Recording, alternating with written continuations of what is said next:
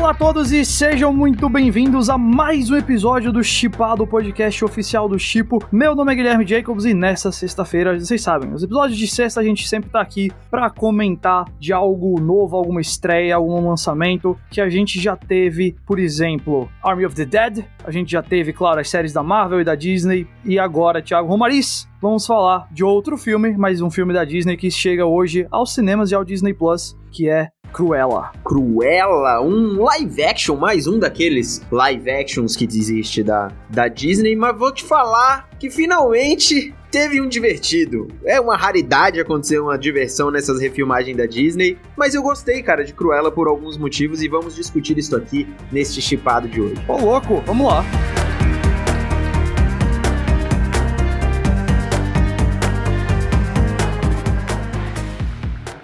Precisa escutar meu conselho. Não deve se importar com ninguém. Porque pessoas são obstáculos. Se ligar para o que o obstáculo quer, seu fim chegou. Se eu ligasse para qualquer pessoa ou coisa, eu poderia ter morrido. Você possui talento.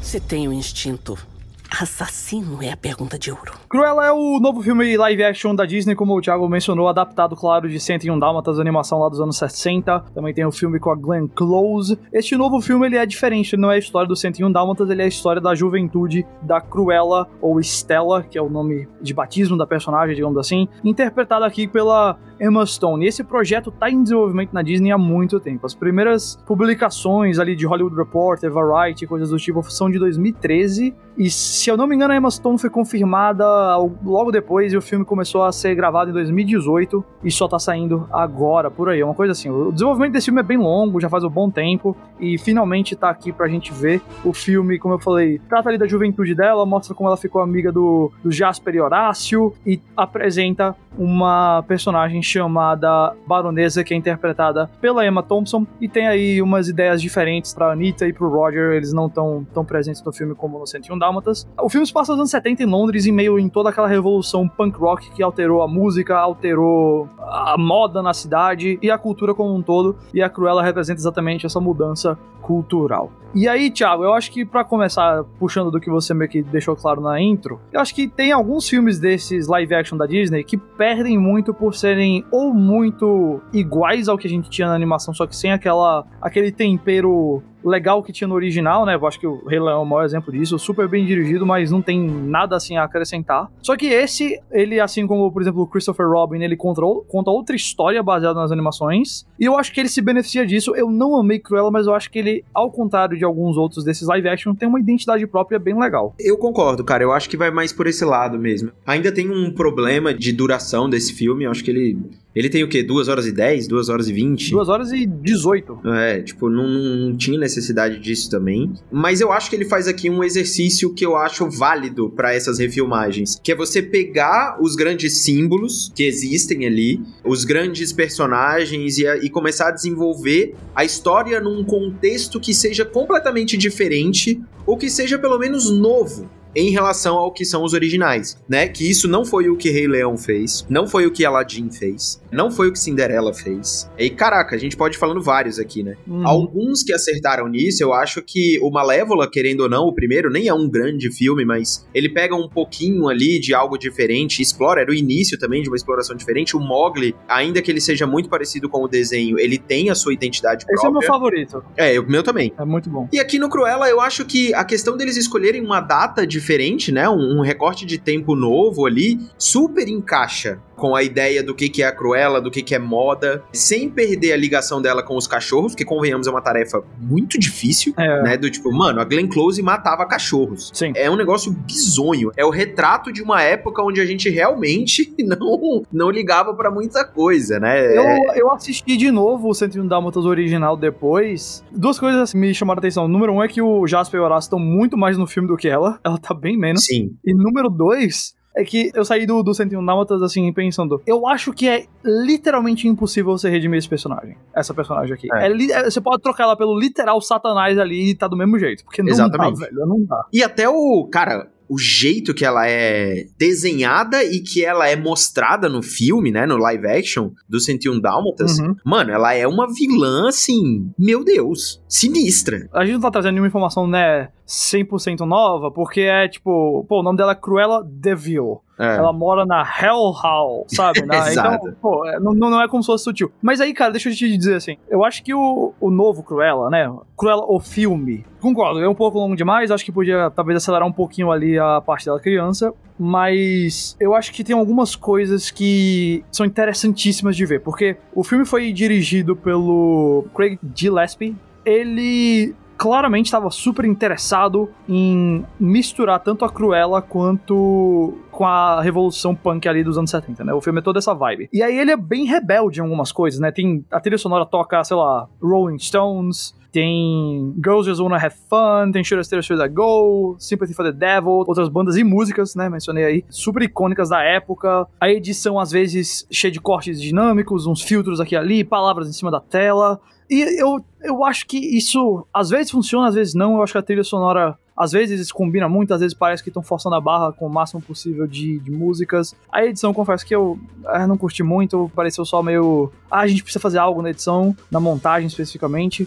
Mas, pô, velho, de figurino esse filme entende. Porque é absurdo, assim, os- Muito. o que ela faz. E além do figurino, tipo, a fotografia trabalha muito bem junto com isso, né? Do tipo, ele consegue filmar tudo de um jeito bem estiloso, impactante. Eu acho que às vezes descamba pro videoclipe e tal, por causa da, da trilha sonora, né? Que ele exagera, eu acho, um pouquinho ali, colocando muita, muita, muita, muita música clichê. Mas eu acho que combina, cara. Tipo, não me incomodou muito, assim. Eu achei as roupas da Cruella, eu achei iradíssimas. Eu achei muito legal. E eu nem sou um cara que, nossa, fico olhando pra isso. Eu acho que pra quem gosta de moda, nossa, vai ser um deleite, assim, pros olhos, porque tem uma cena É. especificamente dela ali no. Não, não a cena do trailer onde ela aparece lá com o negócio preto e branco, mas tem uma dela no lixão, assim, num carro de Essa lixo. é absurda. é. Nossa, eu achei muito massa, cara. Eu achei muito massa. É. E a Emma Stone, ela é muito foda, né? Tipo, Ela tem um carisma que é impressionante, assim. Ela foi uma escolha maravilhosa pro papel, sabe? Emma Stone não tem medo de ficar feia no filme. É,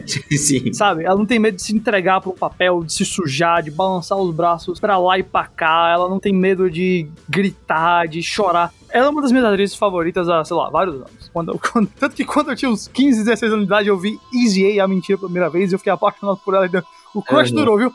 Mas assim, ela é a melhor parte do filme também. E eu acho que o filme é bem dirigido pelo Gillespie também. Eu acho que eles foram uma combinação muito boa. Uhum. E eu vou dar um outro destaque aqui pra outra Emma, pra Emma Thompson, que faz a vilã, porque, cara, ela tá se deleitando naquele papel. Sim, sim. Mordendo aquilo ali, sabe? Tirando o osso, sabe? A última carninha do osso ali, ela tá roendo, se divertindo demais. E as duas juntas é faísca às vezes. É. Mas eu sinto, cara. E veja, eu não achei o filme ruim nem nada, mas eu sinto que ele é um filme que seria tão bom, mas tão bom se ele não fosse um filme da Disney, porque ele tem todos esses aspectos rebeldes, mas justamente o que eu acho que mais impede ele de ser, assim, ótimo, ou bom, muito bom, é porque ele precisa trabalhar um pouquinho dentro do negócio família. Então, a Cruella, obviamente, ela não é assim, ah, vou matar todos os cachorros nesse filme. Tem toda uma questão por trás. Óbvio que a gente tem um, todo um trabalho pra simpatizar com ela, que eu entendo que isso tinha que ter. Uhum. Eu só acho que a execução não é da melhor. Às vezes são os dramas dela com, por exemplo, ela maltratando os amigos, o Jasper e o Horácio. E aí tem que ter todo um arco redentivo nessa questão depois, sabe? Às vezes eu sinto que o que o Gillespie e a Emma Stone queriam mesmo era soltar um monte de palavrão e ela matar alguém, sabe? Aham. Mas não dá pra fazer isso porque é Disney, então... Mas assim, entenda, eu acho que isso beneficia o filme, porque isso tira ele da mesmice que outros live actions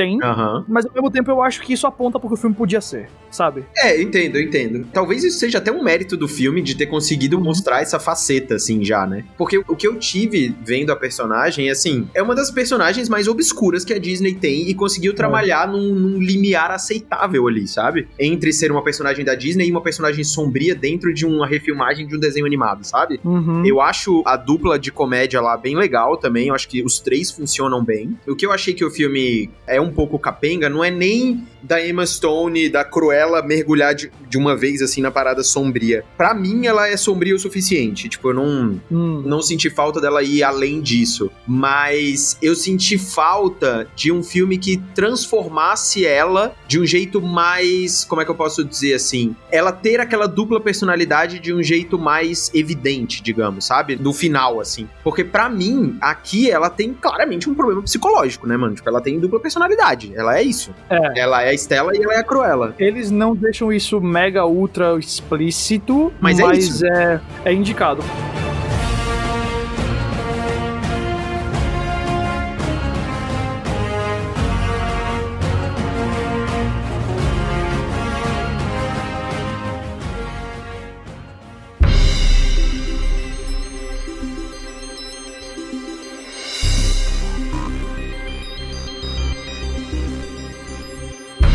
Eu acho que isso não é spoiler, mas a gente pode mencionar, né? O nome dela é Stella, e aí ela vai pra escola e tal, e às vezes ela é meio cruel com as pessoas. E aí a mãe dá o apelido de Cruella pra ela. Isso. E tem horas que a mãe fala: olha, hoje tem que ser Stella, não pode ser Cruella, sabe? Coisas desse tipo. E isso é mais desenvolvido mais pra frente. Assim, eles nunca vão lá e, tipo, ah, é fragmentado, mas isso é indicado. Exatamente, é. Esse é o, é o lance que eu achei, assim, que talvez em um ou outro momento eles poderiam ter falado um pouquinho mais disso, mas, cara, não me incomodou nada. Eu fiquei realmente impressionado do filme conseguir ser sombrio, ainda assim, falando sobre um, um personagem da Disney, sabe? Uhum. O que me incomodou mesmo foi a duração do filme. Eu acho que o embate entre ela e a baronesa demora muito a acontecer, sabe? Do tipo, de fato. E ele acontece em muitos capítulos, sabe? Do tipo, vai, vai, vai. Aí, nossa, ela tem que voltar pra salvar os amigos. Cara, tipo, nossa, que demora, brother, pra acontecer isso, sabe? E confesso que eu não gostei muito do desfecho final ali, daquela da traminha final que acontece ali, das grandes surpresas. É, assim, porque não são grandes surpresas, tem várias coisas super telegrafadas no roteiro e, Não, assim. ele é muito básico nesse ponto. É.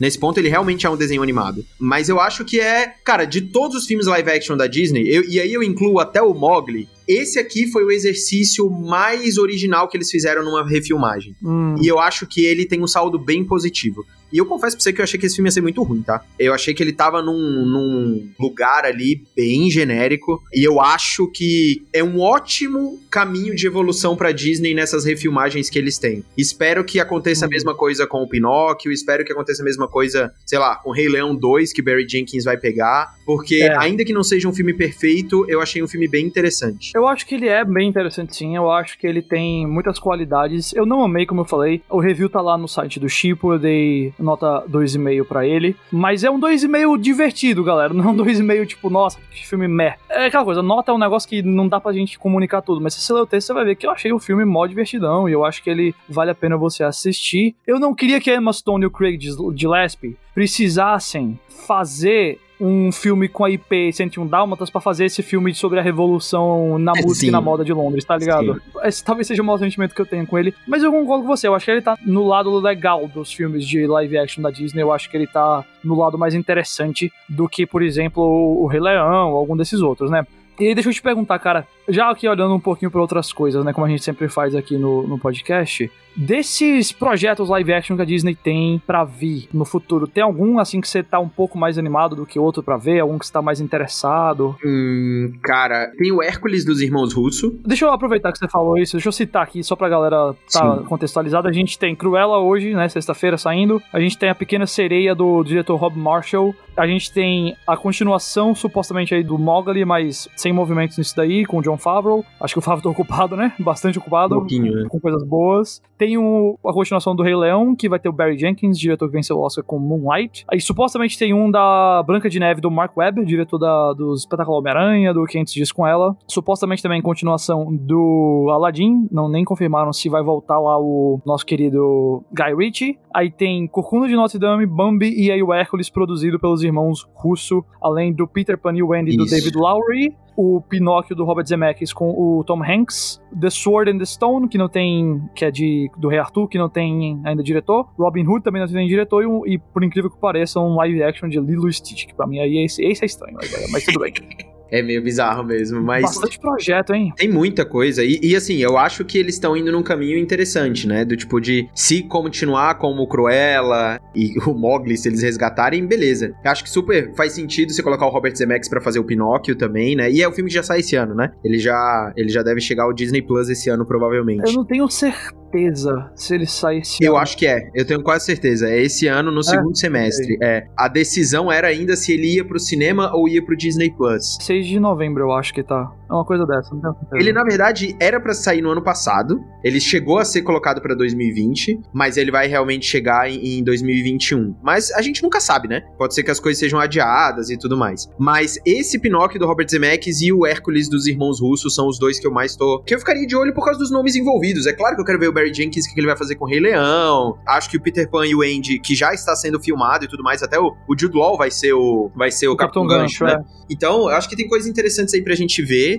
Mas eu confesso, ainda que Cruella tenha me surpreendido, esses live action da Disney não me chamam muito a atenção. Espero que eu seja surpreendido com esses novos filmes. Eu acho que, obviamente, assim, se você bota o Barry Jenkins dirigindo um filme, automaticamente esse filme se torna importante, né? Todo mundo tá falando aí que a série nova dele lá no, no Prime Video, lá, o Underground Railroad, é fenomenal. Eu tô pra assistir ainda. E, e assim, o cara é um baita diretor, não tem dúvida quanto a isso. Mas eu acho que desses todos, cara, putz, é, é muito projeto. Eu acho que nenhum deles, assim, também me deixa, uh, tô pronto para esse filme, como eu tô para outras produções aí de, de IP que tem para acontecer aí no mundo de, da Disney, ou seja, de outras coisas. Mas eu diria para você assim que tendo revisto Hércules esse ano, que eu peguei lá para ver todos os filmes lá do, do Muskie Clemens, que foram diretores de animação da Disney, a ideia de você fazer o Hércules com os caras que entendem de blockbusters feito o Anthony e o Joe Russell, é difícil não se empolgar, tá ligado? Eu acho que dá pra fazer uma parada muito divertida ali dá pra fazer uma parada mega, assim, empolgante. E, pô, Hércules é basicamente um filme de super-herói, animação, sabe? Totalmente. Disso eles entendem. E super cômico. Demais, nossa.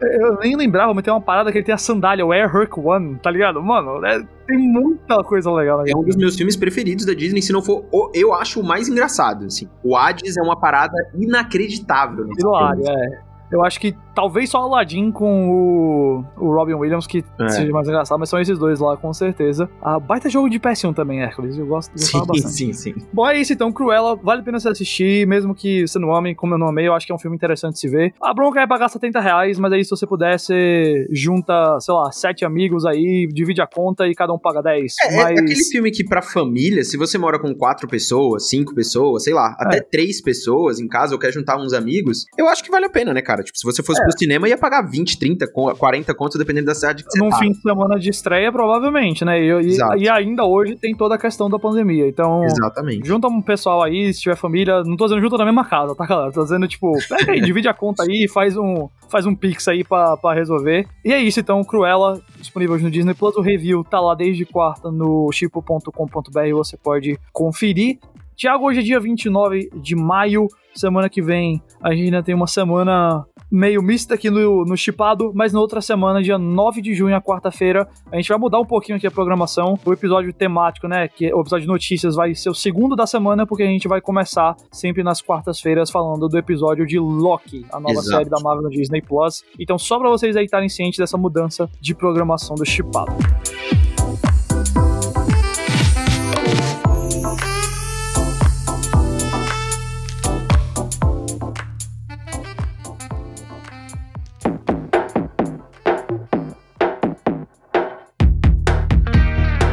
É só você assinar aqui o feed do Chipado, seja no Spotify ou em qualquer outro aplicativo de podcast que você prefira, e você terá todos os episódios novos. Para mais novidades do Chipo, Chipo Oficial nas redes sociais, chipo.com.br é o nosso site, e Chipo com dois P's é o aplicativo. E lá no Chipo você vai ter dicas de filmes, playlists com filmes para você assistir nos diversos serviços de streaming que a gente tem no Brasil, as principais notícias, tem reviews, tem guias com tudo sobre. Tem lá já o tudo sobre o Loki, tem lá o tudo sobre o HBO Max, em que teve notícia essa semana do HBO Max Max também. Então é, acompanhe tudo lá no Chipo, galera. A gente se vê semana que vem. Abraço.